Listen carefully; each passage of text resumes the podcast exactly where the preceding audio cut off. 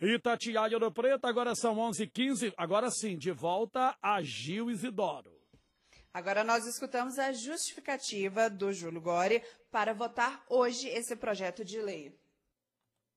Senhores vereadores, funcionários da casa, Adriana do Morro. Pessoal, é, meu, meu voto vai ser para rejeitar o parecer da comissão. As outras comissões também, as outras duas, deveriam dar o parecer, não da forma que foi como jurídico.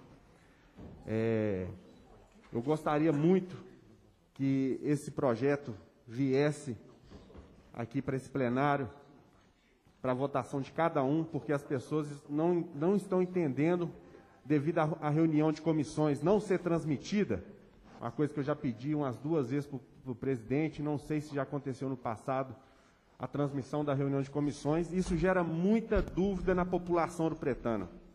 As pessoas estão entendendo que todos os vereadores estão contra o projeto 291. A importância da reunião de comissões ter transparência. Fica parecendo que está nos bastidores. Aí as pessoas perguntam a gente, aí nós temos que mandar para as pessoas, porque é uma reunião pública, falando quem votou e quem não votou, e cada um vai interpretando de uma forma diferente.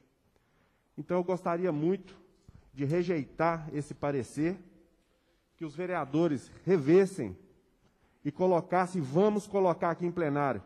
É o assunto hoje que está em xeque aqui dentro da Câmara. As pessoas querem ver a opinião de cada vereador. Existe essa possibilidade de voltar para as comissões, não é isso, doutor Marcos? Voltar para as comissões,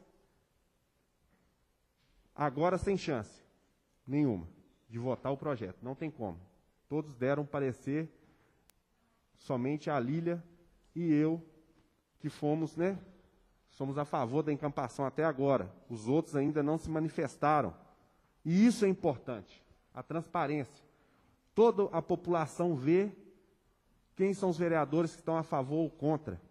Tivemos projetos polêmicos no passado, que foram rejeitados pelas três, no caso do. Liguei para o senhor ontem, senhor presidente, do mototáxi. O senhor falou que já teve trâmites aqui, que até hoje foi para a justiça, né? E etc.